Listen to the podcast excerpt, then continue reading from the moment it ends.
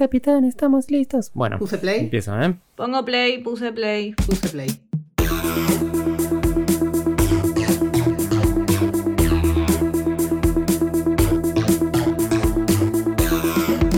Bienvenidos nuevamente a un nuevo episodio de 24 BPS o 24 birras por segundo.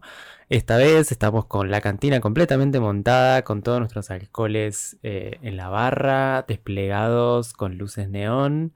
Y Emma detrás ahí, nuestro bartender principal. ¿Cómo estás, Emma?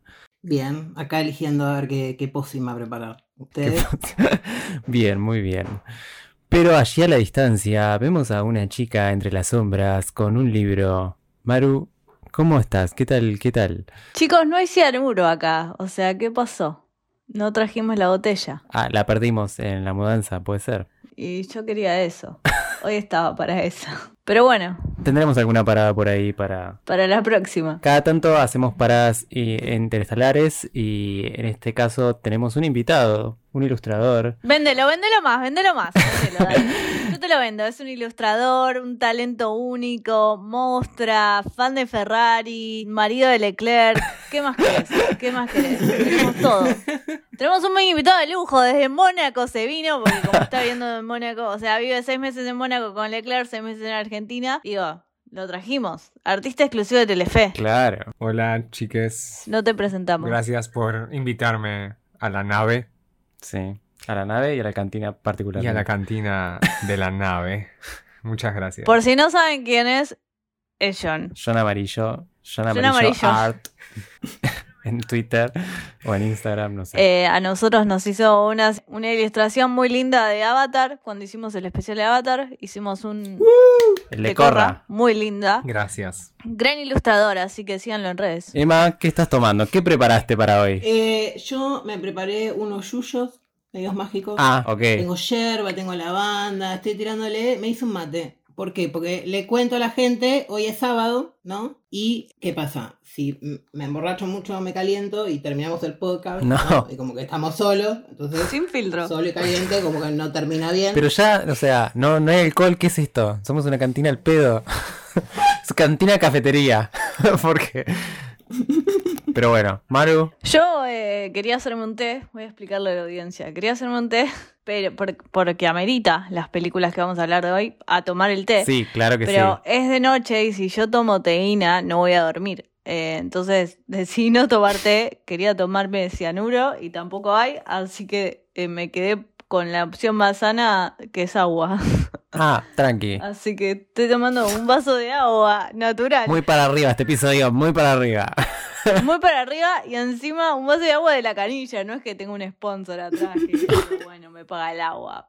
Pero veo que vos sigue y John están tomando algo más divertido, así que te pasaré la sí, posta. la, la producción nos ha. eh, Conseguimos un canje eh, que no, no es real, pero no importa. de Gin Tonics de una marca muy famosa de... No, vamos a Eh, decirlo porque amarilla. total no nos escucha nadie. no ah, importa. bueno.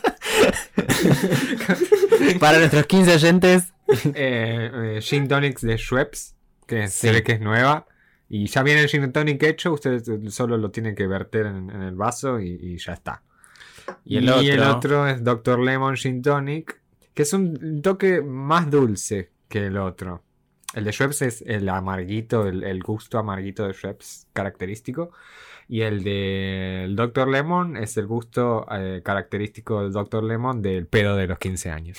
Me gusta. un poco sacrilegio porque ambos son latitas, pero bueno, los estamos probando para ver qué onda. Siento que el Shrep es tipo. Y le pusimos un limón. Siento que el Shrep es agua tónica pura y el Dr. Lemon tiene un Sí. limoncito ahí, como es lima. No es ti- tipo, es otra Claro, cosa. Como que. Sí, sí, sí, sí. Ah, y ahora quiero hacer un desafío en vivo, quiero probarlos, sentirlos. Ahora me tentaron. Y ahora nosotros los vamos a. Y bueno, ¿qué va a hacer? Tenés que salir a comprar. Paramos el podcast en este momento. Pero tenés que estacionar la nave, tipo, no, no está Pedite bueno. un Rappi. Pedite un rápido. Interestelar. Una hora después. Em, Tres segundos después. Como Bob Esponja. sí. Eh, tenemos preguntas para nuestro invitado, porque siempre que tenemos un invitado hacemos preguntas. Estoy Eh, haciendo caras como si me estuviera grabando la cámara, pero no. Sí. Esto es solo vos. no. Pero ojo, hay capturas sorpresas. acá. A veces. Así que me- siempre, siempre brillante. Bueno, la primera pregunta es: eh, ¿cuál es tu bebida eh, preferida? ¿Cuál es tu poción? Ay, qué difícil. Mi bebida preferida. Está- ay, se me, me la puse re difícil. Era la pregunta más fácil, imagínate. Sí, sí. Después eh, se- complica más el cuestionario. No, eh, no, no, no sé si es mi bebida preferida, pero lo primero que se me vino a la cabeza cuando me dijiste cuál es tu bebida preferida, se me ocurrió un, un Malbec. Mira, Opa, ¿un vino? Sí, bien. ¿Al- ¿Algún, mi- ¿Algún Malbec en especial o tipo cualquier Malbec? cualquier Malbec me gustan porque son así como fáciles de tomar. Pero es lo primero que se me vino a la cabeza, así que supongo que será esa. Lo aceptamos. Eh, las siguientes preguntas son eh, relacionadas al cine, a las o series también, no tenemos problema. Eh, tenés que elegir una película o serie que represente, digamos, o sea, muy que sea muy querida por ti, favorita de tu infancia, una de tu adolescencia y una de la actualidad. Ah, ok. Bueno, eh, ¿serie o película? Sí, cualquiera de las dos. De la infancia elijo serie favorita. Me voy a quedar con... Ay, es muy difícil, pero voy a quedarme con Sailor Moon. Oh. Luz de luz. Mm. Toda la Sí, me, me has marcado. Me has marcado para siempre. Yo no quiero cantar porque automáticamente empiezo. Aparte Tuxedo Mask.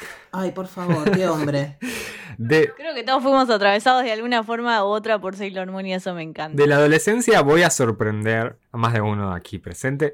Pero en el- la serie que me introdujo a las series fue Buffy. ¡Oh!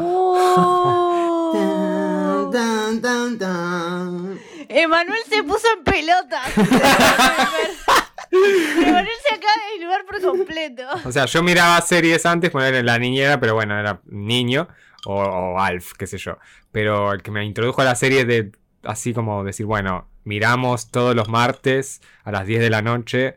Salían los martes, ¿no? Sí. Eh, sí, o sea, después, o sea, sí. Eh, después, antes pasó a los jueves, fue, pero lo último fue los martes. Sí. Justo hoy, que es 20, como la carta de hoy, se cumplen 20 años de la emisión del último capítulo de Buffy. Ahí Mm, está, mira. Datos, datos de color. Bueno, mira, Pero está bien porque justo, perdón, eh, ay, bueno, dijiste Buffy, yo empiezo. Eh, no, pero justo en la época, y lo que marca Buffy también, es una época donde se consolida el modelo este de serie, ¿no? Y más Buffy que lo marca donde tiene un arco temporal que se medio cierra, pero no, porque no sabían si continuaba, entonces tiene una historia autoconclusiva. Ok. Y sí. ya ese formato se, es como que ya se hace más notorio y se reproduce en todas las series. Además tenía gay rights, por supuesto. Con Tara y Willow. Sí. Y de la contemporaneidad, eh, de tu vida adulta. De mi vida adulta he sido marcado fuertemente. Yo no he sentido tantos sentimientos, valga la redundancia, con una serie como me pasó con Game of Thrones. Uh. Lamentablemente también entra en anécdota de borrachera por el final. Pero la he pasado muy bien. Yo no he sentido lo que sentí, esa- esas maravillas que uno sentía los domingos a la noche con esa serie. Bueno, me gusta. Estamos. La verdad que sí. Elegí series, no voy a hablar de películas porque Cortito del pie.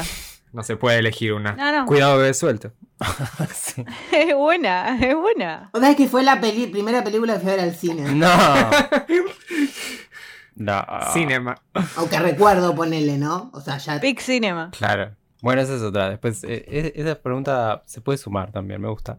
Em, pero bueno, estamos aquí reunidos para hablar de las películas que nos convocan. eh, en este caso, Orgullo y Prejuicio de 2005 y Orgullo y Prejuicio y Zombies de 2016. Orgullo y Prejuicio basado en la novela de Jane Austen. Maru, pues tu favorita, puedes eh, ampliar. Yo voy a hablar. Ambas están basadas en la novela de Jane Austen. eh, Orgullo y Prejuicio del 2015, la película eh, del 2005, la película dirigida por John Wright. Sí. Ópera prima. Ajá. Es muy importante decir esto porque John Wright venía del teatro y esta fue su y televisión había grabado algunos eh, episodios sueltos de alguna serie de televisión y Orgullo y Prejuicio fue su primera película, o sea, estamos hablando de una ópera prima basada, bueno, en la novela Es un montón, es un montón. es un montón. Ese dato no lo tenía. eh, novela más famosa de Jane Austen, o sea, está Orgullo y Prejuicio, Insensatez y Resentimiento como sus dos novelas como claves eh, que mm, obviamente Sí. explotaron la popularidad de Jane Austen. Orgullo y Prejuicio es una novela muy conocida de 1800, creo que es del 1816. Estoy mintiendo con la fecha, después voy a chequearla bien. 1813. 1813, bueno, ahí. 1813, una novela sumamente... mm, Cuando se publicó igual, porque ella lo, veni- lo venía escribiendo antes. Lo venían creyendo antes. Una novela que se puede decir que es muy adelantada a la época y que refleja muy bien la época que estábamos vivi- que estaban viviendo, ¿no? Estábamos viviendo. Ella ya es una señora inglesa. Es una señora victoriana. Yo, eh, imaginame a mí 15 años leyendo Orgullo y Prejuicio. O sea, yo tenía 15 años leyendo Orgullo y Prejuicio, llorando y quisi- queriendo vivir en esa época. O sea, realmente Orgullo y Prejuicio tiene como un significado muy importante en mi vida. John Wright hizo esta película fantástica y después, eh, en el 2016-2015, Orgullo y Prejuicio, tipo, sus derechos son liberados. Entonces, cada uno puede agarrarlo y puede hacer su propia interpretación. Claro. Hicieron el libro de Orgullo y Prejuicio Zombies, que yo el libro no lo leí, solo vi la película. Pero bueno, hicieron una versión zombizada con, con esta auge que surgieron de los zombies por The Walking Dead, por lo que quieras llamar. Sí. Lo hicieron con Orgullo y Prejuicio, que la verdad que es fantástica, una idea fantástica. Como agarrar una novela súper conocida y meterle zombies y hacerla como una especie de fanfic copado. Sí. Eh, adaptando muy bien sus ideas, que después las vamos a, a charlar luego en las películas. O sea, la película del 2005 de John Wright es una de mis películas favoritas. Y ver la película zo- eh, versión con zombies Sí. también fue tipo muy, muy grata. La pasé muy bien viéndola y... Y eso es lo único que esperaba de esta peli, o sea, pasarla bien y un buen rato y lo tuve, así que tengo eh, cosas muy buenas para decir de ambas. Ok. Emma, tus sensaciones sobre las dos películas, así como en general, eh, para saber de qué lado está Emitus en este podcast. No creo en los lados. Eh, Está bien. No, eh, bueno, a mí no me coparon mucho, pero como siempre todo en la vida, del lado ortiva de la vida. Claro. Yo quiero muy Eh. discutir por qué no te gustaron. Las quiero discutir, porque yo tipo orgullo y prejuicio, tipo, la de los físicos es imposible que a nadie le guste. No, pero son pelotudeces. Igual sí aprecio un montón de cosas de la película porque hay un montón de cosas que sí me gustaron. Y también estoy curioso por saber cuál, cu- eh, o sea, cuáles son los motivos por los cuales es una de tus pelis favoritas. Más allá de, también de la historia. Pero lo mío no es nada en particular. O sea, no me atrae como la historia, lo, lo atemporal. Hmm. Como que, no sé, a veces estaba pensando como, bueno, no sé, a veces siento como que no sé, Down- Downton Abbey lo hizo mejor. Eh, me ent- tipo una cosa así. Como que yo me enganché más con ciertas cosas. Ok. Era otra época. Eh, las cosas de época me Simplemente cuestan bien. también a mí engancharme porque mm, me cuesta ver los roles, sobre todo los femeninos, siempre como puestos en este lugar que es real, ¿no? En el tiempo, con- como con trabas en la sociedad. Eh, entonces se me hace muy distante, aunque no en realidad, pero así de, de tan, tan violentamente visto en la pantalla, me cuesta. Sí. Entonces no llego a disfrutarlo bien. Pero me pasa con un montón de historias. Es un buen debate en el sentido de que lo podemos discutir un poco más adelante del rol de la mujer eh, en Orgullo y Prejuicio, si con el tiempo se sigue sosteniendo como la idea revolucionaria de esta Lizzie Bennett, que en 1813 era una mujer muy adelantada para su época, porque rompía con lo que se esperaba del rol de la mujer en su época, por lo menos en 1813. Sí.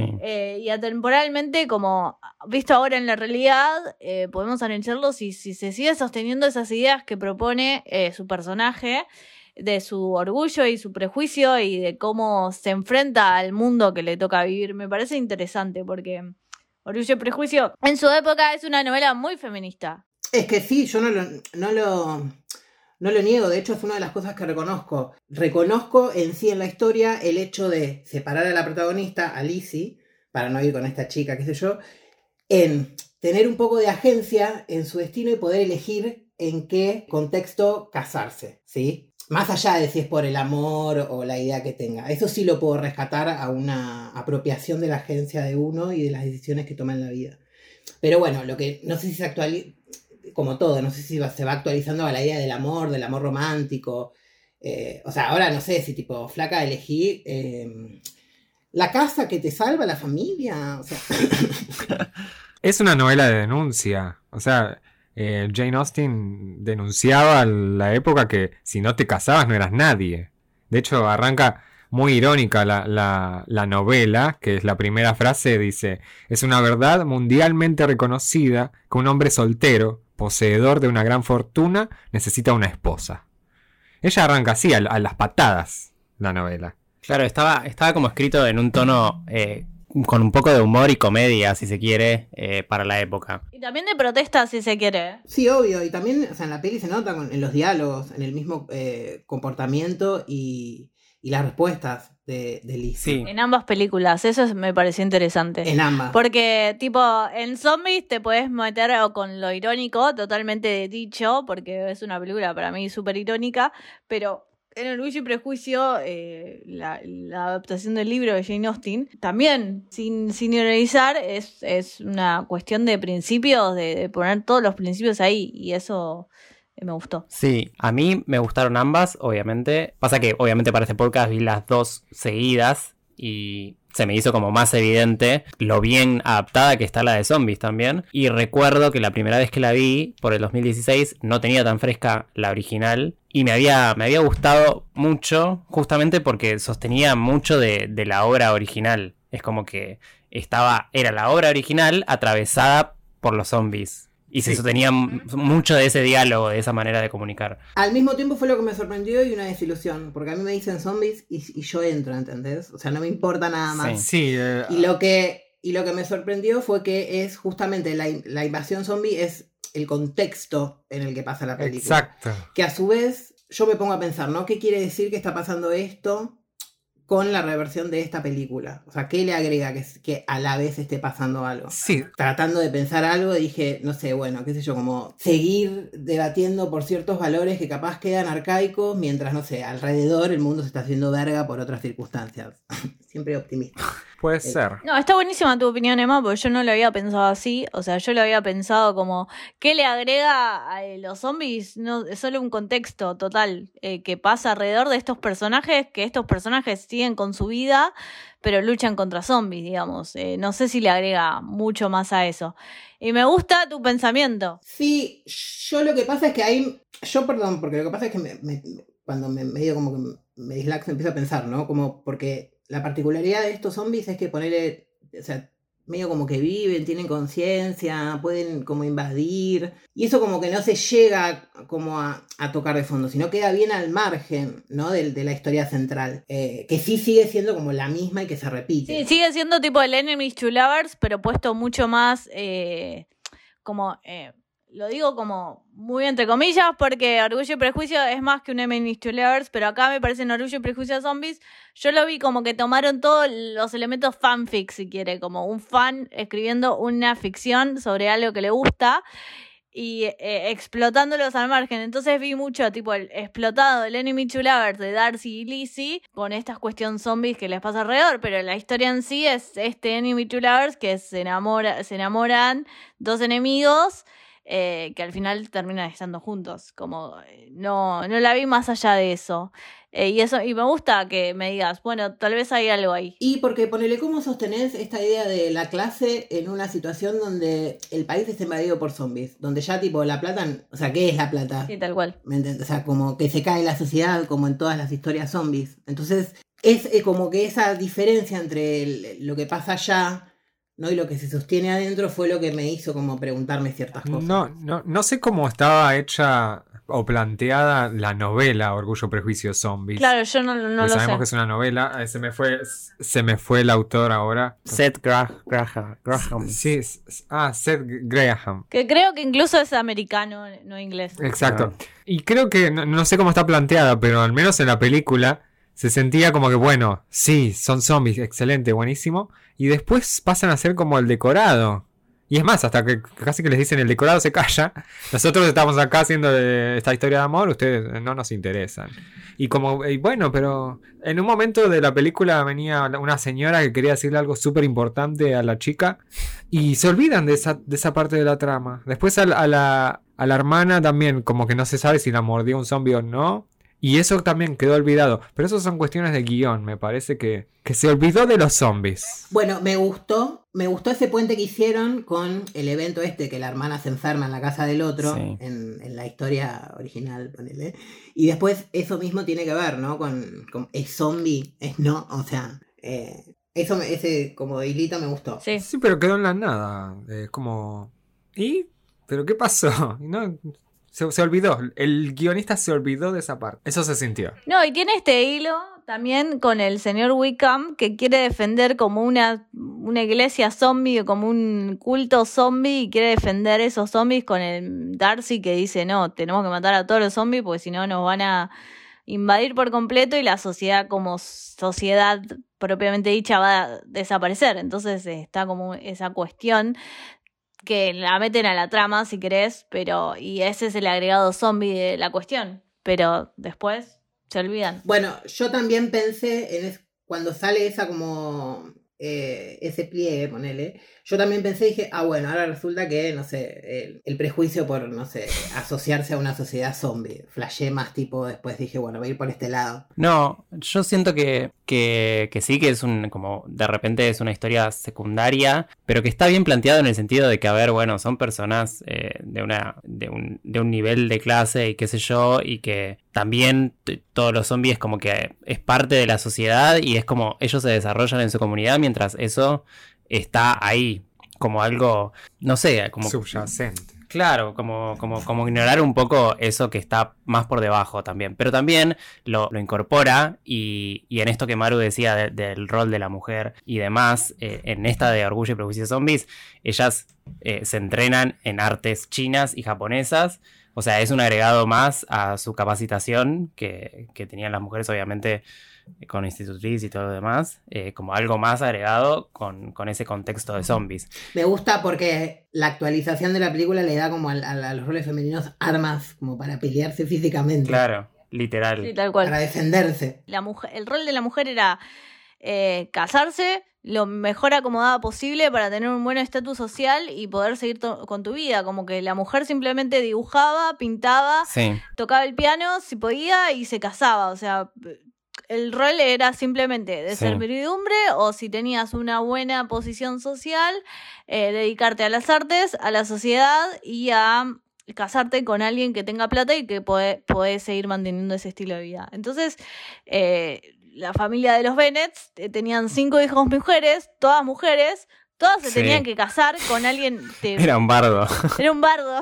Había que ubicarlas. Había que ubicarlas. eh, la madre desesperada por ubicar a sus hijas en las mejores familias posibles para que puedan tener su futuro. La herencia de esa casa iba a ir a un primo de los Bennett, el señor Collins, que aparece en la película. Eh, y bueno, eh, la película arranca un poco en esa idea de posicionar a, a esas hijas de la mejor forma posible. En la campina inglesa, donde se dirige, que se ubica la película, eh, llega una familia que son eh, ¿Cómo se llamaban? eh, los con B Sí, larga. Los Bentley. Los, los Bingley. algo así. Eh, Bingley, los Bingley. Bingley. Charles Bingley, que es una familia muy bien posicionada y la madre desesperada por ubicar a una de las hijas con Charles Bingley. Obviamente la ubica Jane, que es la más grande de las, de las Bennett. Rosamund Pike, o sea. que es la más atractiva también, o por lo menos en, en el libro se describe como una mujer extremadamente bella, al lado del resto de las hermanas que no eran tan lindas, por lo menos esto lo escribe el libro, y Charles Bingley obviamente se siente atraída. Charles Bingley tiene su amigo, Darcy, que vendría a ser como El amigo emo. un antagonista, pero no es antagonista per se, sino el antagonista en, la, en esto es Mr. Wickham, que Sí. es otro personaje muy interesante. Viene como a oponerse un poco a esta juntada entre los Bennett y los Bingley, o bueno, entre los que no son, son bien posicionados socialmente a los que sí están bien posicionados socialmente. Porque desconfiaba, digamos. Entonces Darcy viene como a imponer eso. Ha desconfiado, obviamente, la película se llama Orgullo y Prejuicio y Sí. Darcy tiene mucho prejuicio en cuanto a los Bennett. Y ahí empieza a jugar como las, las cuestiones interesantes.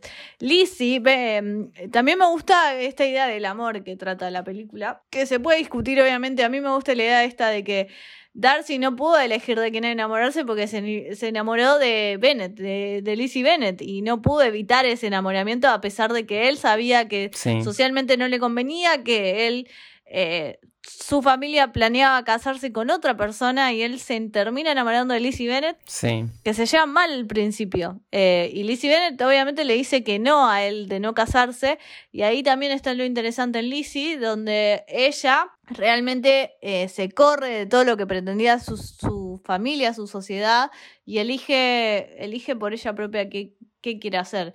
Que eso eh, no, no estaba acostumbrado también en una Inglaterra de 1813. ¿Sabes lo que no me copó mucho de la peli? Eh, justamente esta idea de que ellos se caen mal, ¿no? Y está como medio, no sé, histeriqueo, esto de que este ida y vuelta. No, no me cabió la protagonista, no sé cómo se llama, Kira. Ese es el nudo de la... O sea, cualquier... No te gustó la estructura, digamos, porque es una estructura. Esa es la idea principal, me parece, el histeriqueo y el, eh, la onda esa de decir, Sí, sí, sí. no. La ida y vuelta, el, Pero yo a ella, el no poder enamorarse y pero yo a ella la veía todo el tiempo como, yo a ella la veía todo el tiempo como con esa risita, viste, de, de drogada, de- todo el tiempo, o sea, la única expresión que vi, o sea, siempre fue esa, bueno, salvo cuando yo le di la vuelta. Sacaron varios temas como para debatir que ahora estoy ella- completamente mareado. Perdón. Eh, Ella la nominaron a mejor actriz para los Oscars. ¿Cómo vas a decir que solo tiene No, es lo que me pareció a mí. Yo siempre la veía tipo, ay, habla de Ruiz. Le estoy trigando. No sé, veía como tipo esta risita todo el tiempo que hace. Que es re linda, pero dale, no sé. demasiadas cosas, chicos. Primero, a ver, Orgullo y Prejuicio se llama la película. Quiero, quiero ver sus eh, interpretaciones sobre Orgullo y Prejuicio porque Maru dijo que Darcy era prejuicioso, pero para mí él es más orgulloso que prejuicioso. Y Lizzie Y- Bennett es orgullosa. Eso quería preguntar, ¿quién es el orgullo y el prejuicio en esta película? Porque para mí Darcy es prejuicio y Bennett, Lizzie, es orgullosa. Van intercambiando los roles, me parece. Sí, sí, sí. Yo estoy con John, para mí son los dos y los dos, porque yo veo en Lizzie como un prejuicio que se va formando, tiene, y al mismo tiempo eh, ese orgullo por mantenerlo. Sí, Sí. pero Lizzie, ¿qué? Se pone prejuiciosa después de escucharlo a él y después escucharlo a él bardearla, básicamente. Porque ella arrestaba para bailar. Claro, él fue él, el él ortigo. dijo, él dijo, no, media pelo, dijo. Es medio pelo ella. No, no, la, la rubia era la más linda, un poco más, me faltaba decir. Es que un poco lo dijo, pero... Sí. No, te llevaste la mejor del baile, era como...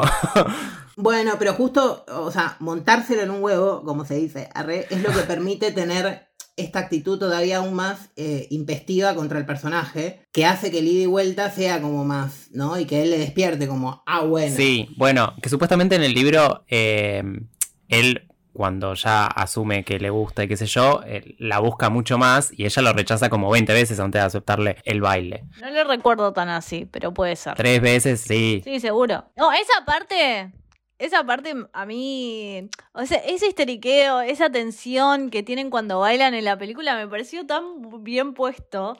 O sea, porque tienen dos, dos fiestas. La primera que se conocen todos, tipo los Bennett con los Bingley y Darcy, que es la primera fiesta en común, y después la fiesta que hacen en, en la casa del señor Bingley, que ya tipo hay un, un vínculo entre estos personajes ya desarrollados. Ese segundo acercamiento del baile, cuando ellos dos bailan, me pareció tipo hermoso. Y es creo que fue como el, el primer enamoramiento que tiene, o, o- o Darcy ya as- eh, asume que está enamorada de, de Lizzie en un punto, enamorada de Lizzie en un Sí. punto en esa escena, eh, y ya no hay vuelta atrás. Igual ese baile tensísimo. ¿No es anterior igual? Uf, muy, ten- Em, muy tensionante y muy tensión Sí, sexual. sí, una- sí, todo, todo, todo ahí. todo. Además Es de todo, la coreografía de todos, eh, nada, era muy envolvente toda la situación, muy, muy, se cortaba con una, con una espada. no me acuerdo bien, hay una escena en la que él la agarra de la mano, creo que cuando se está por subir al carruaje, Ah, y sí, eso, sí. eso no es antes de la fiesta. Hablemos de ese meme. Uf. Hablemos de ese meme que es un furor en Tumblr. Eso creo que es antes de la fiesta, que eso es propio de la película y Sí. no del libro,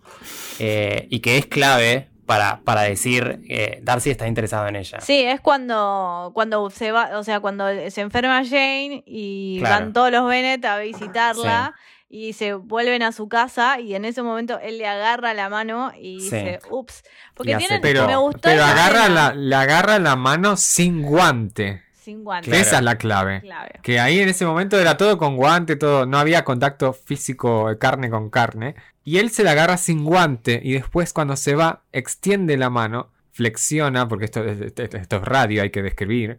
Flexiona los dedos así como diciendo, epa, ¿qué está pasando? Una- como una erección de la mano. Sí, sí, total. Claro. Total. Como cuando aprieta las moscas y se las da y le dice esto es tuyo. Claro, ese, ese es de la otra. Claro. Exacto. Eso la de zombies estuvo buenísimo. Y eso es furor en Tumblr y eh, es, es un meme que, que usan mucho eh, los tambleros. Sí.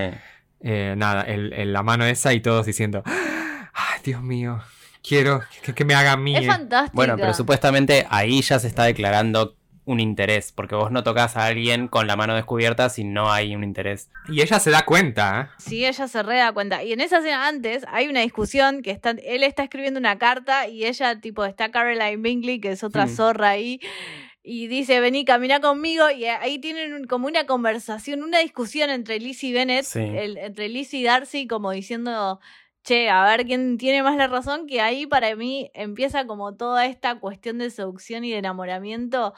Eh, la película crea muy bien todos esos espacios y los muestra muy bien y, y los demuestra muy bien con los gestos y toda esa tensión que se va construyendo a mí, la verdad que me fascinó. Soy solo una chica, ¿qué quieren que les diga? Me encantan las películas románticas y esta me fascinó. Bueno, cu- cuando van a la, a la casa de la tía, la tía Forra. Sí, la de Lady Catherine. Sí. Judy Dench. Judy Dench.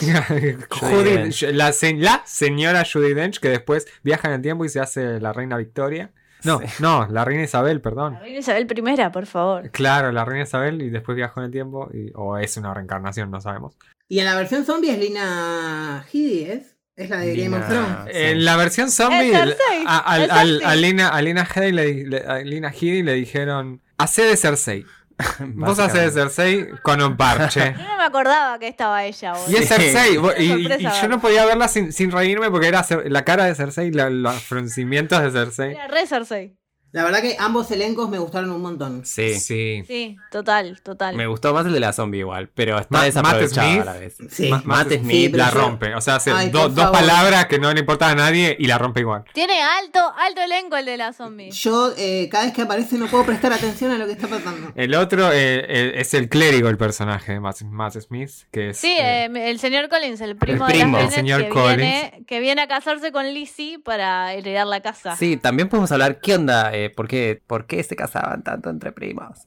Era como... Era una cuestión de social. Porque era una forma de asegurarse la herencia. Que por eso digo que es. Por eso digo que es una. No es una copia porque es precedente, ¿no? Pero es como el inicio también de Downton Abbey. O sea, que es la historia de tres hijas que eh, si el- son tres hijas y no tienen descendencia. Y la ma- o sea, todo el. No me acuerdo cómo se llama. El Estado, ponele, se hereda al, al chabón más cercano. Sí. Y para que se mantenga la familia, se termina casando con el primo. Lady Mary se casa con el primo, porque yo no recuerdo eso. Lady Mary no se casa con el primo. Bueno, Sí. una isla muy chiquita también, Gran Bretaña. Ay, pero se amaban. Sí, Matthew es el primo segundo lejano. Que encima también ella quería casarse Estamos con. hablando de Downton Abbey ahora, porque no la vi, no después leen. Este es el primer capítulo, boludo. Bueno, entonces, me- menos mal porque te estaba por llegar. O sea, vi la película sin ver la serie, pero sí, bueno. pero yo ya estaba apuntando tipo temporada 3, final. Boludo, Entonces te enteraste. Se muere todo. No, Bueno, bueno, perdón. bueno, pero vi, pero vi, fue cara como un capítulo largo, o sea, no entendía nada. Esto es a la Los respuesta vínculos. también de que empecemos a entender que como que el matrimonio nació para mantener el patrimonio de la gente que tenía tierras y plata. Y bueno, y que es un contrato justamente, en ese sentido está perfecto. Era muy claro en ese momento que era un contrato. Sumamente claro. Mucho más claro que ahora, porque ahora se olvida, que se- la gente se olvida que es un contrato, se casa y así están los divorcios. Sí, sí, era muy claro. Y bueno, justamente, eh, em, ¿cómo se llama? Keira. Lizzie Bennett. Lizzie, Lizzie Bennett. Lizzie. Mirá cómo. Lizzie que viene a romper con eso porque ella quiere elegir con quién cajar- casarse eh, y quiere estar enamorada justamente. Y también esto que hablaba Maru, cosa que Darcy no pudo elegir eh, y se enamoró. Eso me eso me, me gustó, eso me, o sea, eso demuestra la película y es también una de las cosas que me gustó en su momento y que me gusta ahora, que el tipo, a pesar de todas sus fuerzas, no puede controlar sus sentimientos, no puede controlar de quién se enamora y eso eh, es fantástico. ¿Pero ustedes creen que, que, se, que se puede elegir de quién enamorarse o no? Esa es mi pregunta. Siento que tal vez sí se puede elegir, pero a veces no se puede controlar ese sentimiento y te enamoras de alguien que decís, yo sé que es imposible que me enamore de vos, pero me terminé enamorando de vos. Es como Darcy con Lizzie. Darcy en un momento se enamoró de Lizzie Bennett y, y, tipo se enamoró de una persona que sabe que, que no va con todos sus principios y con toda la- su educación. Lizzie no va con él, pero sin embargo se enamora. Es una medio pelo. Es, es una Él medio dice, pelo. es una medio pelo. Y sin embargo se termina enamorando por su personalidad, por que tal vez admira la valentía que tiene Lizzie y, y no la vio en otra mujer y no sé, se termina enamorando de esa de esa persona de Lizzie Bennett y, Gran momento. y eso me gustó. Gra- Gran momento de rebeldía. eh, el de Elizabeth cuando le dice a la madre. Eh, yo no me caso, si no es por amor, no me caso nada. No, y el padre la Y apoya el, y también. el- y el padre le Y dice, el padre la apoya. la verdad tenés razón. Gran escena que se repite en la de los zombies también. Se repite, sí, sí, sí, sí. Porque es un un statement. Hay, hay algo que también me gustaría debatir. Yo siento que la película de zombies es una remake, pero no del libro, de la película del 2005. Sí. Copia inclusive planos. Hay planos que son iguales. Hay planos que transmite la de zombies que transmite el orgullo y prejuicio de John Wright. Ah, bueno, eso, eso puede ser. Vos que la viste seguido, te debes haber dado cuenta. Yo, tipo, vi, vi la de zombies y me di cuenta un montón que era una copia sumamente a la del 2005. Como que la referencia directa era la película en cuanto a estructura, inclusive. Claro. Porque Sí. el libro pasan cosas distintas a, a la película del Ah. 2005 y la de zombie pasan cosas eh, muy similares a la del 2005. Entonces me pareció como el libro, no lo leí, pero siento que es una referencia, sí, al libro original, pero la película es una referencia directa a la película del 2005. Bueno, hay cosas que supuestamente se mantuvieron mejor en la adaptación del libro, Sí, del libro, del libro al libro, eh, sí.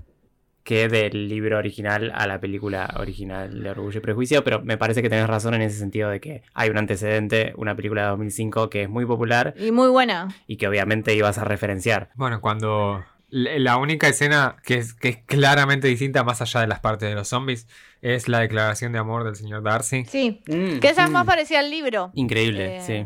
Esa es parecida al libro. El en el libro es así, est- están en un cuarto y él se le... Se, ca- se cagan a palos. se cagan a pa- esa ¿Cómo es- se, cómo se- cómo se cagan a palos? Bueno, por eso te digo que es un enemies to lovers, es un re enemies to lovers explotado a la máxima potencia y me encantó que se caguen a palos cuando se están declarando su amor. Es tipo el amor-odio puesto ahí. Eso estuvo bueno, la de zombies. Y en la de Orgullo y Prejuicio, en la de La 2005. declaración de amor igual. Era muy poderosa esa es escena. excelente. Y muy incómoda también porque la otra le cantó las 40. Como dijo, ¿qué me, ven- qué me venís a hablar de amor? Eso, le cantó a las 40 y una tensión sexual ahí increíble, porque decís, Sí. bésense de una vez. De hecho, no se besan en toda la película. Y no por, eh, por, por orgullo.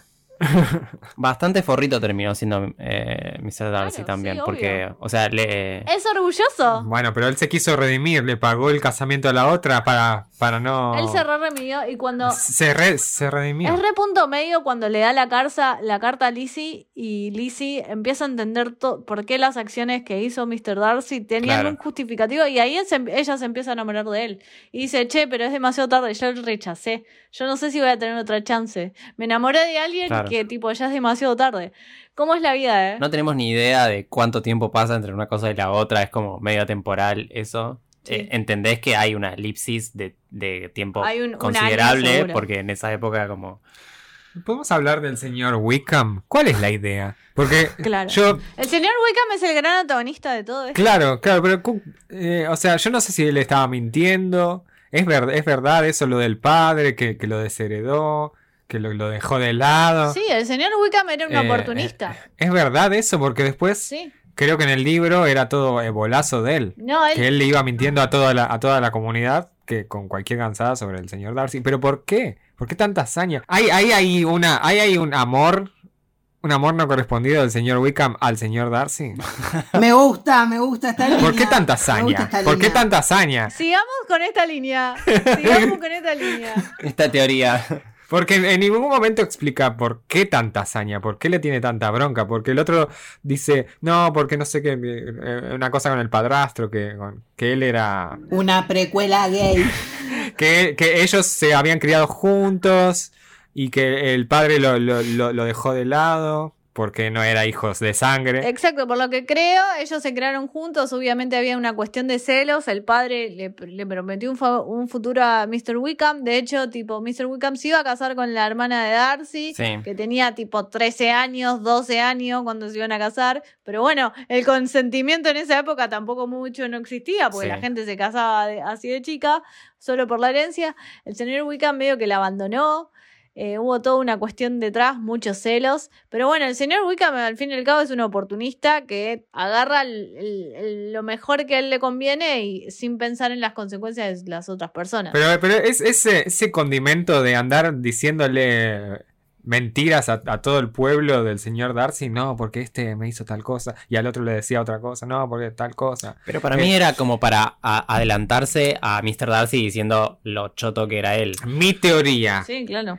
ellos de chicos, Pará, pará, me, me interesa la teoría. Me interesa la teoría. Porque para mí justamente el chisme o la reputación era como la moneda de cambio más en esos lugares de intercambio social. Sí. Entonces el arma que tenía él era destruir la reputación. Y me gusta eso como de previniendo lo que va a decir. O sea, si ya pones en lugar de duda a una persona Claro. que todavía no conoces, ya creas el prejuicio de, che, ojo. claro. Pero acá está el trasfondo este que no sabemos por qué el señor Wickham le tenía tanta bronca al señor Darcy. Y es eso. Es eso. Exploración adolescente, ahí situaciones, mano va, mano viene. Una, una, una espada cruzada. Está- Está claro, y después el otro dice, no, mira, la verdad que cuando ya crecí, ya está, ya, ya fue todo eso. Resentimiento, Eh, sí, y ahí sí. se empezó con, ah, con las Bronca y chicas. dolor. Bronca y dolor. ¿Wickham rencor. tenía el corazón roto? Es la pregunta. Vamos a dejar esa pregunta en Spotify para la gente. ¿Había un amor no correspondido gay Entre Wickham en y la adolescencia? Porque después Con el Kitty. señor Wickham termina, vamos a contarle a la gente, termina con, con la hermana de, de, de- de Bennett, con, con la, una de las hermanas eh, Sí. eh, re- revoltosas de 15 años. Que de hecho, tipo, eh, Kitty es una rebelde. Sí, y Sí. cuando se están yendo en, el, en, la, en la remake, de- en, en la película del 2005, ves que se están yendo en el carrito y la otra está "Ay, ay, ay", así como saludando. Y el señor Wickham la agarra del brazo así como diciendo, sentate, le dice. Y la otra se- rescata como diciendo, ese matrimonio no va a ir a ningún Completamente lado. misógino, Wiccan. Sí, Igual en el libro aclara al final que ese matrimonio falló Sí. y no fue a ningún lado. sí, no, no, Pero- no. Bueno, nada, es un señor... eh, Eso también te la muestran como el personaje de Kitty, la que se va con el señor Wickham. Te la muestran muy como adolescente, muy como sin, sin pensar en las consecuencias, sin pensar Sí. mucho. Digo, es alguien de la, mili- de la militar, se siente atraída por eso, por porque uh, alguien de la militar, de la militancia le dio tipo bola a ella y ella se va con el primero que le da bola, sin pensar Bola. un poco en que Wickham es un forro. eh, y, y que Que no se hacen así las cosas. eh, claro, la Wickham le, le- le hace... Claro. le- Porque en le realidad el, problema no es que se vaya con Wiccan. si- bueno, sí, el problema es que se va con Sí. Wiccan y no hay un arreglo oficial. Claro, exacto, todo es por detrás. Ahí viene el señor Darcy a salvar las papas, paga ese matrimonio, paga el dote. Para que no digan que era una puta, digamos todo. Ah, Claro, pa- paga la dote. Che, es fanática de los uniformes. Para salvar la familia de la reputación de la mujer. que Claro. Y ahí, bueno, viene el señor Darcy a salvar todo eso. Y además se salva su propio nombre. Pero yo creo que no lo hace para salvar su propio nombre ni para conquistar a Liz. Sino que lo hace de corazón. Y ahí siento que el señor Darcy hace cosas de corazón y, y dice, no, la verdad que quiero, quiero Bueno. ser bueno. Bueno, ¿sabés dónde, ¿sabés dónde veo otro punto de orgullo en Lizzie? Ponerle también en esto de teniendo la oportunidad y como pesándole también esto de poder salvar a su familia, que depende de con quién se case o no. sí. Encerrarse en la idea, que es entendible por. No, pero esto de. eh, bueno, pero no, pero yo quiero estar enamorada, como en sus propias condiciones, ¿no? Como también medio corriendo el riesgo de quedar en la ruina. Sí, Sí. ella va por todo. Tengo entendido que ahí hace un espejo Jane Austen con su propia Sí. vida y que ella rechazó un matrimonio. Sí, claramente. eh, a es más o menos esa misma edad de 20 años. Ella- Jane Austen nunca se casó. Claro. Ah, Creo, mira. creo que nunca se casó, siempre fue una soltera, se dedicó su vida escribiendo libros, de hecho, tipo, una mujer escribiendo libros en esa época no era muy reconocida, después entraron las hermanas Bronte, pero Sí, 20 años lo después. tuvo que sacar a- a- anónimo. Anónimos. Lo sacó anónimo primero y después lo, lo Y obviamente publicó. como Abrió el eh, todos sus libros Abrió el en Jane. Austen ah, eh, la- tienen la misma estructura, ¿no? Como hay gente que eh, conoce a otros que tienen buena posición social y se terminan enamorando, como que todas los- las estructuras Sí. de los libros de Jane Austen un poco hablan de lo mismo, hablan del amor y hablan de este matrimonio y de esta búsqueda por un otro y ella o- lo, lo pudo tener pero no lo pudo tener, o sea, siempre le faltó eso.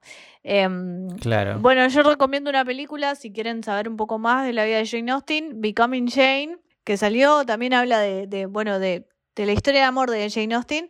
Eh, trabaja Anne Hathaway y está muy buena, o sea, yo la recuerdo, la recuerdo muy bien. Ah, Y habla un poco de la vida de Jane Austen, que está bueno verla. Salió como también, creo que Orgullo y Prejuicio fue como su primer hito.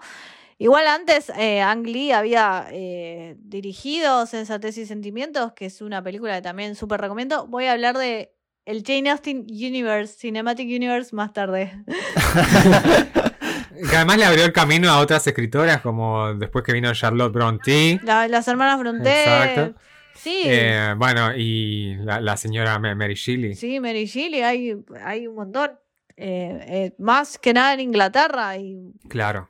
mucho antes de Virginia Woolf, que Virginia Woolf en una habitación propia escribe lo que significa escribir siendo escritora mujer Sí, en un mundo mira. de hombres. Jane Austen fue, realmente fue una puerta, o sea, Virginia Woolf lo dice, Jane Austen fue una puerta que abrió a un montón de mujeres. Exacto.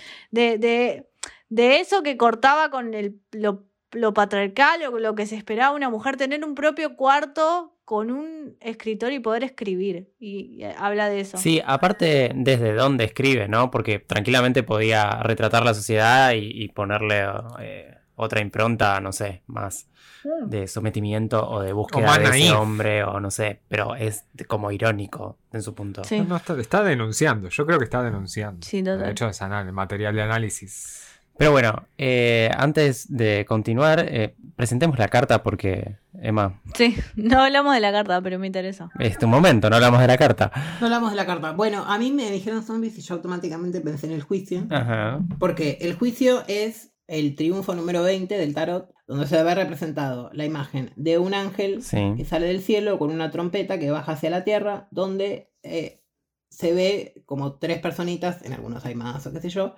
saliendo de como unas cajas que se puede decir que son tumbitas, Ok. ¿no? Sí. Esto es en el tarot de Marsella. El juicio final. Claro, hace referencia al juicio final, que es la historia bíblica donde después del apocalipsis y la destrucción total, todos nos morimos y resucitamos. Aparece el ángel Miguel, que es este de la trompeta, El señor Wickham.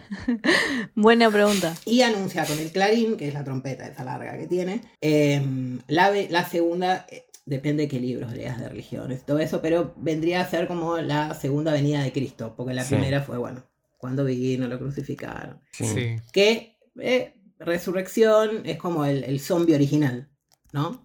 El zombie original. Es verdad, sí. The Original Zombie. No, justo me puse, bueno, voy a ir por una tangente, pero justo me puse a investigar, a leer cosas, ¿no? Y cómo en ese momento, si medio como que si negabas lo como la resurrección, estabas como negando a Cristo, ¿no? Como, ah, bueno, los zombies no existen. Ah, entonces sos medio hereje, para... Em, bueno, donde se anuncia que va a venir la, la segunda venida de Cristo o Dios a elegir y condenar qué almas pasan a otro plano de existencia mucho más feliz porque se considera que la vida eterna fue como una prueba, Sí. ¿no? Y donde en el juicio final, una vez ya muertos, somos resucitados y juzgados en base a nuestras acciones pasadas y podemos trascender. En la película se habla de la llegada del anticristo. Estoy hablando de la de zombies, claramente. Sí, pero también se aplica al, a, a la historia original. Yo lo busqué, yo lo pensé por, por diferentes lados. Primero me gusta ver a mí un movimiento donde, se, donde es más de arriba para abajo, en este sentido donde el ángel manda un mensaje a través de la trompeta, podemos Hmm. decir. Entonces ahí me gusta, no sé, pensar como estos discursos totalizadores de la sociedad, donde si no estabas casado o no valía, baja hacia la sociedad para recibirlo y estructurar la familia y la sociedad en un orden. Ajá. También, si, si me pongo a ver la imagen, es como una familia es buscando la salvación a través del ascenso social, donde hay un movimiento también para arriba. Sí. ¿Por qué? Porque con esto de, se extrapola a varias como palabras, interpretaciones, como la revelación, porque algo se revela, lo que se escucha. Yo lo pensé también como la parte social, porque hay varias personas donde, lo- donde transcurre la acción, son los bailes y la trompeta como la música. ¿No? Como ese medio con el cual permite el, el- el encuentro entre las diferentes Sí. partes de la sociedad y se van formando ahí eh, los tratos para poder ascender. Claro. Al mismo tiempo lo pensé, por ejemplo, eh, al ser como un ángel que tienen como una jerarquía en el cielo, son como el ejército de Dios, ponele. Sí. La trompeta y el clarín está asociado también al llamado en acción, ¿no? A, a movilizarse, a la guerra. Entonces se le asocia también como a los llamados. Pensé también en, en- en la mamá de las chicas, que es este llamado de empezar a ubicarlas y el plan en, a partir de la venida de estos personajes a la, al- al lugar. ¿Qué, qué pasa cuando en una tirada te sale el juicio? Depende de la pregunta, depende de las cartas que la acompañen. Por eso para mí hay, por eso digo de los dos movimientos, porque también hay, se le asocia también con el perdón, con dejar algo atrás, porque las personas que renacen dejan como el pasado atrás, ¿no? Hay algo de la redención que podemos ver en ambos personajes. Las tumbas lo podemos asociar como a estructuras viejas Sí. que se destruyen una vez que se asciende. Entonces, no sé, puedo pensar que esas eh, tumbas son el orgullo y el prejuicio, son, son esas construcciones que se hace uno mismo y que a partir de la revelación de la verdad permite como trascender a otro nivel. En este caso, cuando ellos se revelan sus verdades, eh, permiten trascender en esta unión amorosa ideal. Como esa segunda. Trascender al amor. Claro, como esa segunda oportunidad que se dan. También esa- se le asocia como a las, a las... Esto de que la vida es una prueba y esto es como la- el, donde se, se, se, se clasifica a dónde vas y que es también la segunda venida de Cristo, es como una segunda vuelta, que también lo asocio como a, a la reversión, por eso me gusta esta idea de que es una película basada Claro, una eh, adaptación. en el libro que a su vez está basada y, y después tenemos la zombie. Sí, como distintas líneas temporales de lo mismo que suceden de distintas maneras. Sí, tiene mucho sentido. O sea, de entrada yo también pensé en el juicio y había obviamente pensando en la de zombies, pero tiene mucha conexión con la otra. Sí, total. Y yo por lo menos pude rescatar eso, o es eh, lo que vi. Eh, hay estas interpretaciones, yo ahora les voy a mostrar la imagen, pero no va a, a salir, ¿no? Ya como dijimos, de esta interpretación se puede salir como palabras como de una llamada, la llamada a la acción, la de trascender, ¿no? Que se eleva, que es el movimiento que digo que es para arriba. Y creo que es lo que pasa, o sea, trascienden sus prejuicios y el orgullo Sí, en me, el encuentro de esas verdades. me gusta, me gusta esa idea de, de las tumbas, de cómo sepultar eh, lo que les imponían de alguna manera y resucitar con eh, su amor, su segunda oportunidad y como romper eso de la sociedad, siendo, eh, eligiendo, eligiéndose, básicamente, por el amor que se tienen. Sí, correrse de lo que estaba impuesto a elegir lo que ellos quieren imponer. Claro. Es como lo, lo nu- lo nuevo que emerge de lo viejo, como una invitación también como a, a ser quien sos. También sabes lo que pensé, porque básicamente también empieza todo el, el- el barullo con algo que se escucha, Sí. ¿no? Eh, entonces justo cómo se amplía ese mensaje, ¿no? Porque la trompeta es algo que permite como ampliar. Entonces como a partir de, de ese comentario se genera toda una construcción eh, sobre la otra persona. Sí, Sí, sí. básicamente lo que hacían ellos dos. Va, lo que estuvieron haciendo constantemente, prejuzgándose. Bueno, Sí, sí. Hasta que se vieron. Sí. En esa en ese pelea de prejuicios eh, se terminan viendo y enamorando. También, y donde se tratan como de redimir y explicar, ¿no? ¿Qué pasó? Bueno, yo hice esto porque pensé que esto. Sí, total. La comunicación, ¿ah? Que también justo. Hay una responsabilidad afectiva de Mr. Darcy. Es que también tiene que ver con la comunicación. Total, comunicación. Es un instrumento que comunica algo y que se lo comunica a varias personas. Habla de la carta. No, es que de hecho no es un detalle menor que Lizzie rompe sus estructuras cuando me- Mr. Darcy le explica y se comunica y le explica lo que estaba pasando y por qué estaba haciendo las acciones que hacía. Sí. Eh, que encima Mr. eh, Lizzie estaba en la casa de Lady Catherine de Burgh, o sea, en la casa de Mr. Collins. Eh, también es un momento muy simbólico porque él va a esa casa de Mr. Collins y, y empieza, Lizzie empieza a descubrir como el pasado de Darcy que hasta el momento no lo sabía. Y bueno, eh, ahí se rompe como algo. eh, en cuanto a Mr. Darcy es honesto y se comunica con ella y le explica las acciones que hace y que tienen un justificativo. Y eso, eh, tipo, en la película es re punto medio porque Lizzie se empieza a enamorar de Darcy a partir de que baja esas barreras, baja esos prejuicios y empieza a conocer al verdadero Darcy. Sí, también cuando la tía le, le baja línea de no sé si confiar tanto en ese Wiccan, ¿viste? Porque ella estaba como muy convencida de lo que Sí, el otro le cual. decía. Ella un poco lo idealizaba a Wickham, pues le caía bien, porque Wickham es eso, era un manipulador, entre comillas, como un, un encantador de personas. Mm. Eh, por eso le salía también el juego que hacía. Entonces el prejuicio fue más a Darcy, no tanto a Wickham, y ahí se dio vuelta. Estaba muy bien puesto el nombre, ahora que me doy cuenta. Ah, Sí, sí, yo no, sí, yo, yo- yo la verdad no la veía. Sí, orgullo y prejuicio. no, no- no lo veía, no, no sabía quién era el orgullo, quién era el prejuicio, por qué se llamaba así.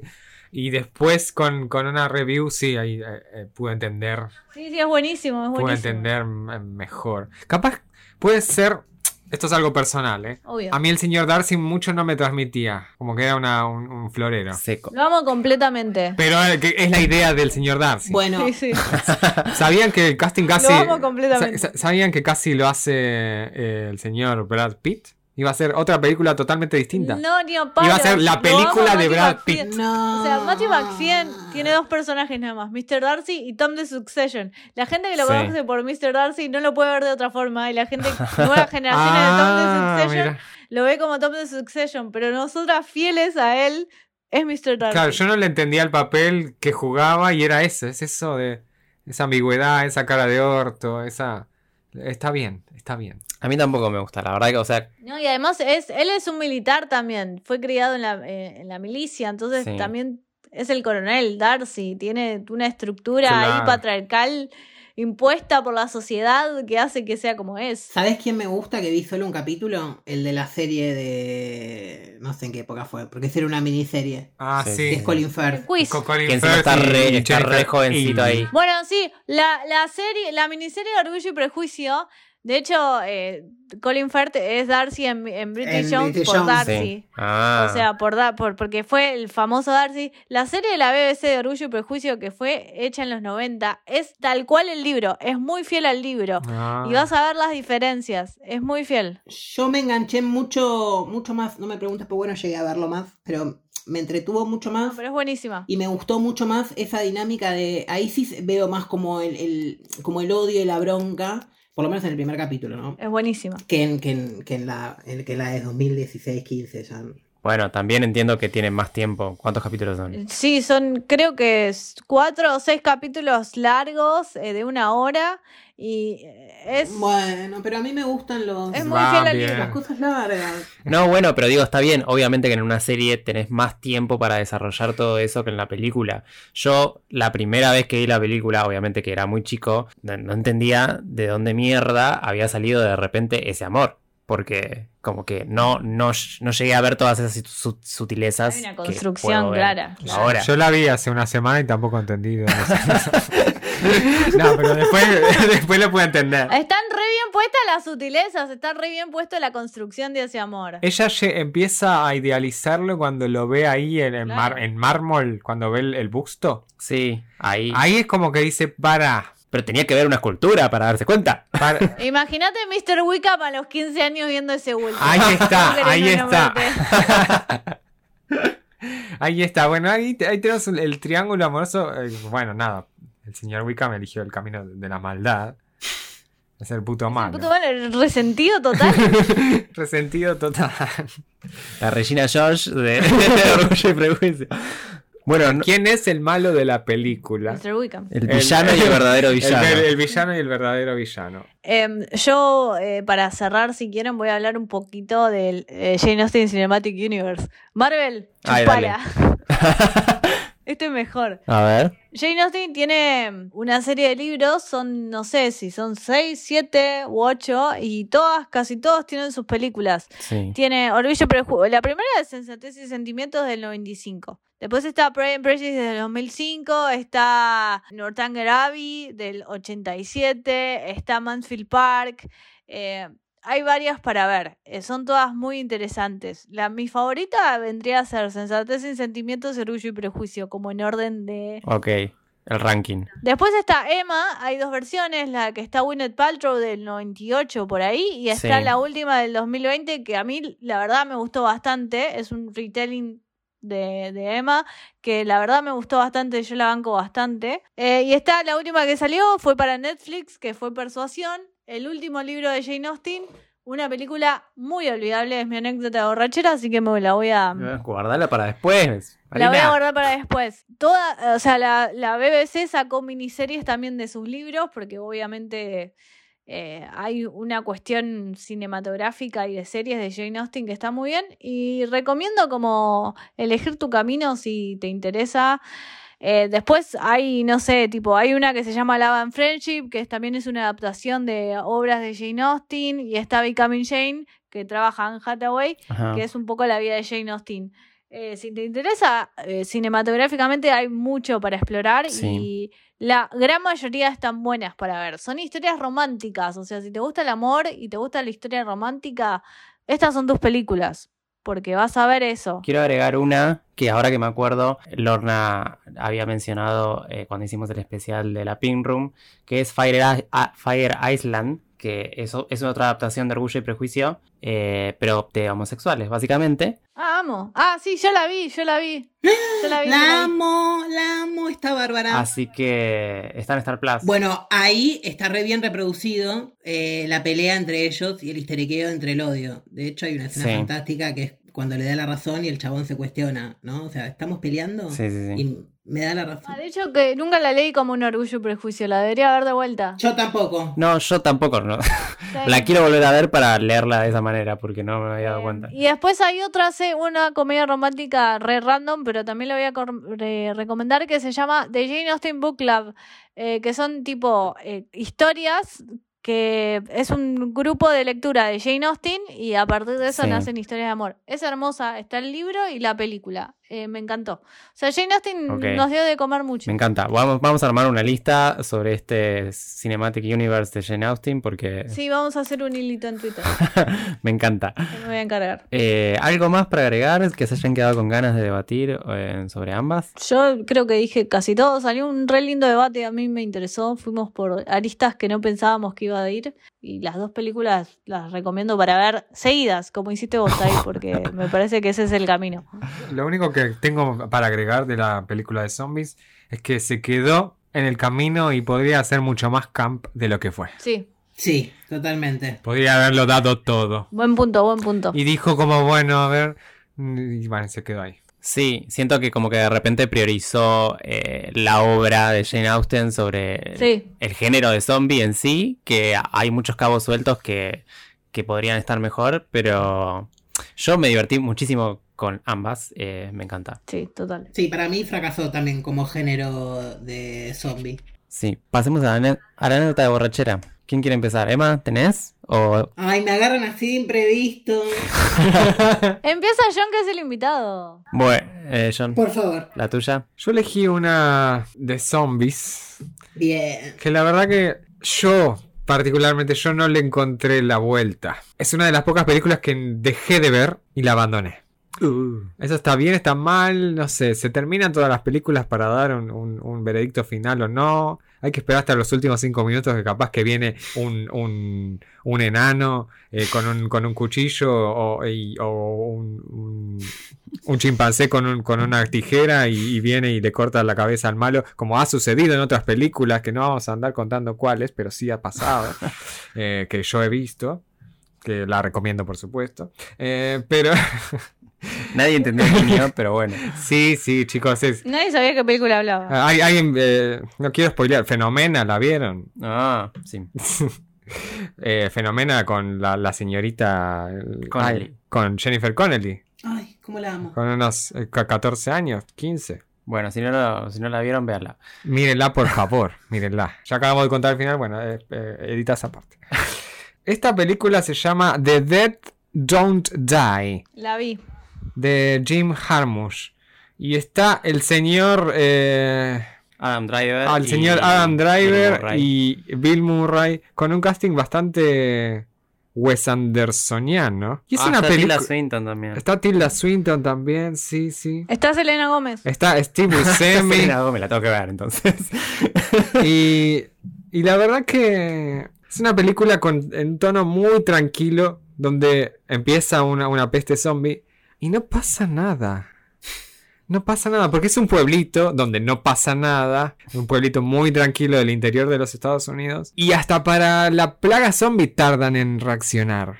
Es como que no arrancan y no arrancan, y no le entendí el tono de, de- la comedia. La comedia es como una anticomedia, donde es todo lento y- y raro. sí.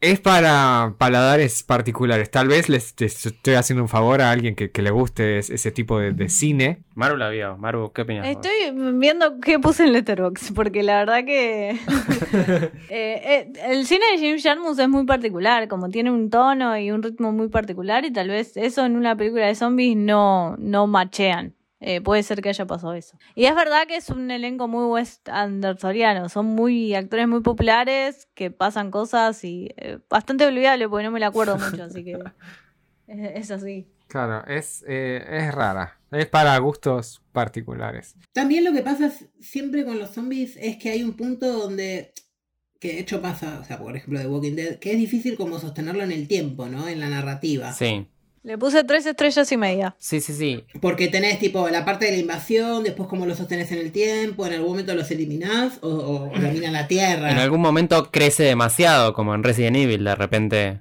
O sea, la mutación, la mutación es total. como vas upgradeando al zombie o, o, la, o la plaga en sí, pero es como que tiene un límite. Una gran anécdota borrachera es, ay, no me acuerdo cuál es, porque encima creo que hay algunas que me gustaron. Hay una serie de Netflix, creo, de Resident Evil. Hay una serie de... Ah, sí. Bueno, sí, esa no la vi. Ah, sí, vi un par de capítulos, pero es muy mal. O sea, la dropié a ese nivel, no la terminé. ¿Vos, Maru, cuál es tu anécdota? Mi anécdota borrachera, hay una película que quiero recomendar que vos le pusiste tres estrellas hasta ahí, que es de zombies, pero está buena, se llama One Cut of the Dead, que es, un, Ah, es sí. una película japonesa que van a grabar un corto zombies y hay zombies de verdad, está muy bueno. Eh, yo me divertí mucho. Eh, mi anécdota borrachera, hablando del Cinematic, eh, Jane Austen Cinematic Universe, eh, que es el único cinematic que veo, eh, es Persuasión, la película del 2022 que salió el año pasado, en julio del año pasado, en Netflix, que trabaja Dakota Johnson.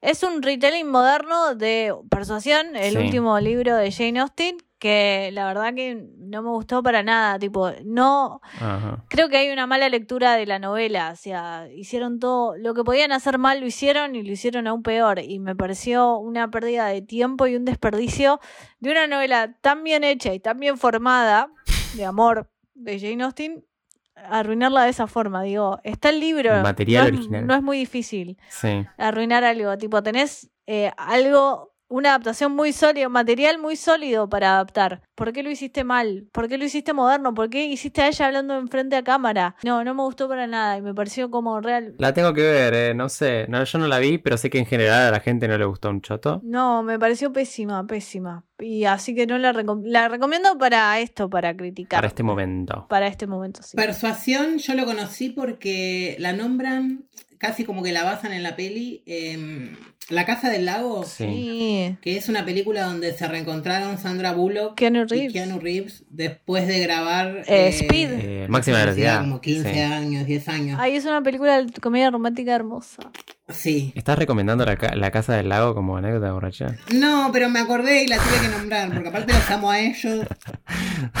Lloramos todos. Medio como que resucita también. Eh, no me la acuerdo, la tengo, la tengo que volver a ver. Eh, mi anécdota de borrachera es en esto de, historias que, que pasan al dominio popular y que cada uno puede hacer lo que se le cante el choto. Winnie the Pooh, eh, Blood and Honey, porque es muy mala, chicos. Tiene una introducción animada que está copada, que está buena, que es turbia, pero después el resto de la película es cualquier cosa. O sea, sinceramente es como necesitas que termine ya porque alarga momentos que podría haber sido un corto muy bueno y se volvió una película imbancable. Que aparte es corta y se hace larguísima. Interesante, no la voy a ver. Bueno, eh, yo, mi anécdota borrachera tiene varios pasos. Ok. Porque el primer vaso es muy rico, es delicioso. Y es algo que me entretuvo bastante, que estuvo re bueno y que lo disfruté un montón, eh, que es The Diplomat en Netflix con Kerry Russell, Uy. que no tiene nada que ver con zombies, pero bueno, es una recomendación personal. Y con Jane Austen tampoco. Recomendar lo que se te cante la. Eh, como segundo, porque quiero más siempre, otra serie que me está ocupando y que estoy siguiendo semana a semana es Silo de Apple TV, Mm. que también misterios de una sociedad enterrada en como un tubo gigante en el que mantienen toda una sociedad y no saben qué carajo pasa afuera, si hay conspiración o qué. Y después ya empezamos... Pero es mala. ¿Qué? No. Claro, no, no entiendo si es mala o buena. O sea, acá recomendamos cosas malas. No, es buena porque los primeros tragos para mí son perfectos. Después ya empezamos a derrapar. Ah, ok, ok. Ah, perfecto. Entendí, entendí. Listo, listo. Entendí la analogía a la bebida. No la había entendido. Y ya, bueno, empezamos a derrapar. Terminó Titans. ¿no? La colita del gin tonic que yo no Y- pega. Con el nuevo Robin. Con el nuevo Robin terminó también con el mundo de los muertos y toda esa gilada. Así que bueno, matemáticamente. Terminó una etapa, arre. Y ahora va a terminar Flash la semana que viene. Así que voy a llorar un montón. Y Flash la serie se termina una etapa también. también. Sí, vi que estaba. sí. Flash. Ah. Que tiene tipo mil temporadas y termina, como Grey's Anatomy. Con Buffy terminó mi infancia y con Flash termina mi adolescencia. ¿Estoy listo para la adultez? ya No estoy listo. Bien. Eh, John, ¿vos querías recomendar alguna película buena? No recomendamos películas buenas Ah. en este podcast. Podemos recomendar algo bueno también. Eh, Yo recomendé una buena. Recomiendo de zombies también. Pontypool. Son. eh, están Ah. haciendo un programa de radio y afuera hay un outbreak zombie. Uh, me sí. encanta. Muy buena. Muy buena película. Porque juega con, con la, con, con la psicológica, ¿viste? ¿Cuál es tu película zombie por excelencia? Ay, qué difícil. Es muy difícil de, es, es muy difícil de elegir. Epílogo, arre. Eh, me gustó muchísimo, disfruté muchísimo, muchísimo, muchísimo. Return of the Living Dead, eh, que, es la, que- que es la, la película del, de los 80. eh, No, porque ustedes aparte se pegaron un reguachazo, ¿no? En un momento. De todas de zombies. s- Sí. sí, sí, Ah, no, no, para mí no Return- era re- rewatch, No era. de eh, Romero. era De Dan O'Bannon. Dan O'Bannon, exactamente. Exac- exactamente, Dan O'Bannon. Return of the Living Dead. Ah, Recomiendo absolutamente. Además de, bueno, Pontypool, que les dije que es una gran película de terror psicológico. Y esta de Return of the Dead es que se ríe del género zombie y está tan bien hecha y la música es excelente y, y lo- los efectos especiales son maravillosos. Pero la película que me hizo dar miedo de un zombie de verdad se llama Zombie 2 de Lucio Fulci. La recomiendo absolutamente. Es una película que vos la mirás y olés el hedor que sale de un zombie. Y te da pánico. Es, Es la del eh, tiburón. ¿Es la del tiburón? Es la del. El tiburón, el que tiburón. pelea, el zombie pelea con un tiburón. ¿No es esa? Sí, parece que sí. Me gusta la idea. Para mí es. eh, a mí me marcó mucho Exterminio. O sea, me dio mucho miedo. Por un momento, tipo, escuchaba la banda sonora y, tipo, flashaba. Aparte, la idea de que tengan velocidad. Porque si, si había algo que era. Exterminio es. eh, la de 28 días después. ¿O ¿Es otro nombre o es el mismo? 28 días después. Sí, sí, sí, perdón. Que después está la secuela, que es 28 meses después, creo. Sí, sí, sí. Iban a hacer una más, pero nunca, nunca sucedió. Toda esa idea que era que, que tuvieran otra velocidad, era como que más todavía, ¿entendés? Porque, ok, no, no voy a sobrevivir corriendo, ¿entendés? O sea, la joda de que eran lentos, bueno, puedo, puedo sobrevivir. Sí, bueno, y yo no, no, no recomiendo en realidad, pero sí me parece que es necesario mencionar en este episodio particularmente Plaga Zombie, que es nuestra película argentina eh, Exacto. sobre el género. Eh, nada, Que vimos el documental en... que vimos el documental en Mar del Plata. el documental está mejor.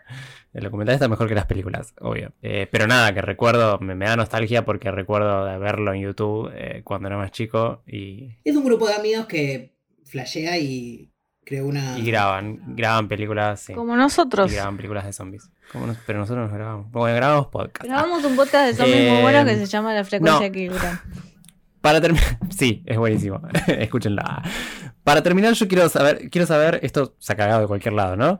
Eh, ¿Cuál sería su adaptación de Orgullo y Prejuicio o qué, con- qué condimento le meterían para hacer un- su propia adaptación? Bueno, a mí me gustó la idea de BL de Wickham y Darcy. eh, Ah. Yo la compré totalmente. La precuela. la precuela esa yo la compro y la quiero, la quiero ver. Es buena, es buena. ¿A vos se te ocurre algo? Yo flasheé esto de...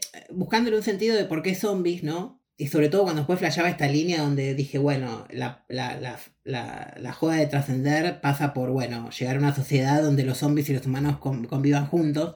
Pensé, dije, bueno, y si lo, no sé, lo cambiamos por vampiros, ponele, como para que, como para que interactúen más el, Claro, que el señor Darcy sea un vampiro. esto de... Pero eso es crepúsculo ya, chicos. Bueno, viste que, la, viste que la remake tiene como ese medio maquillaje, medio... El amigo de Darcy es medio como, ¿no? Un Edward Cullen. Bueno, está bien. El de zombies, digo. No, no sé, la- yo miraría algo más moderno, pero bueno, también existe ya Fire Island, y entonces es todo lo que me gustaría ver, eh, una versión queer, así que ya Claro, está. claro, se está hecha. Sí, total. Eh, Un- una versión super gay. Sí. Tal vez. Claro, yo, haría, yo haría la de Orgullo y Prejuicio Zombies.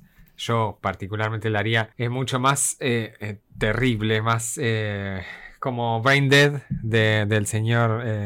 eh, sí, de Peter Jackson. Ah, es como Brain Dead de Peter Jackson, que era totalmente gore y eh, ya era un momento que se ahogaban en sangre. Onda, sí. Porque le faltó eso. Le faltó más, más, más, más, más Kant. Sí.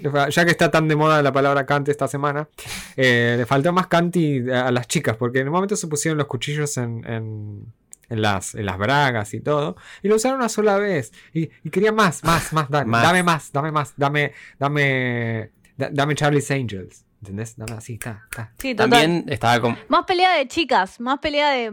Claro, y después me, me dijeron eso, Lina Headey, perdón. ¿Qué? No, digo que Querías ver Buffy. No, estaba Li- Li- Lina Headey que, no hizo nada. que, que- que dice, esta es la más eh, capa de todas las capas y estaba ahí sentada. Y nada, y dale. Sí, le mandó, mandó al, mandó al guardia de Sí, seguridad. Claro, era- como sí. no tenías ganas de verla a ella bien ahí, ella sola contra 100 zombies. Sí. Sí. Ella, ella no tenía ganas de... de- O sea, tenías que meter un flashback de, de 10 segundos, 30 segundos. y ella no tenía ganas de hacerlo. Era Tipo como- 300, ¿entendés? que creo que no tuve tipo la, la pelea del Final Girl Zombie. No, moment no, no estaba. No, porque al no. final era con caballo. Como que no hubo una pelea de tipo, voy a romperle la cabeza a todos estos. No, y eh, parecía que iba a eso. Y no, no, no fue el Final Girl Zombie. Sí, le haría más camp. Bueno, eh, creo que dijimos un montón ya, así que estamos para cerrar eh, la cantina, que se hace tarde. Sonamos la campana. Eh, Maru, ¿dónde te podemos encontrar? Pueden encontrar en Mundo Extraño, en 24 BPS, en Maru Panelo, en Letterboxd y en Twitter. Perfecto. Emma, A mí me pueden encontrar acá, en la cantina. Apaguen las luces cuando se van, por favor. Eh, porque dormís ahí vos. Yo me quedo acá, olvídate. Eh, John, A mí me pueden encontrar como John Amarillo Art en Instagram. Y también pueden encontrar nuestro proyecto con Tai, Sí. en Desviades Comics, Desviados con X, Desviados. Sí, Desviades. Co- Comics, que ahí estamos eh, subiendo dibujos casi todas las días. Mentira.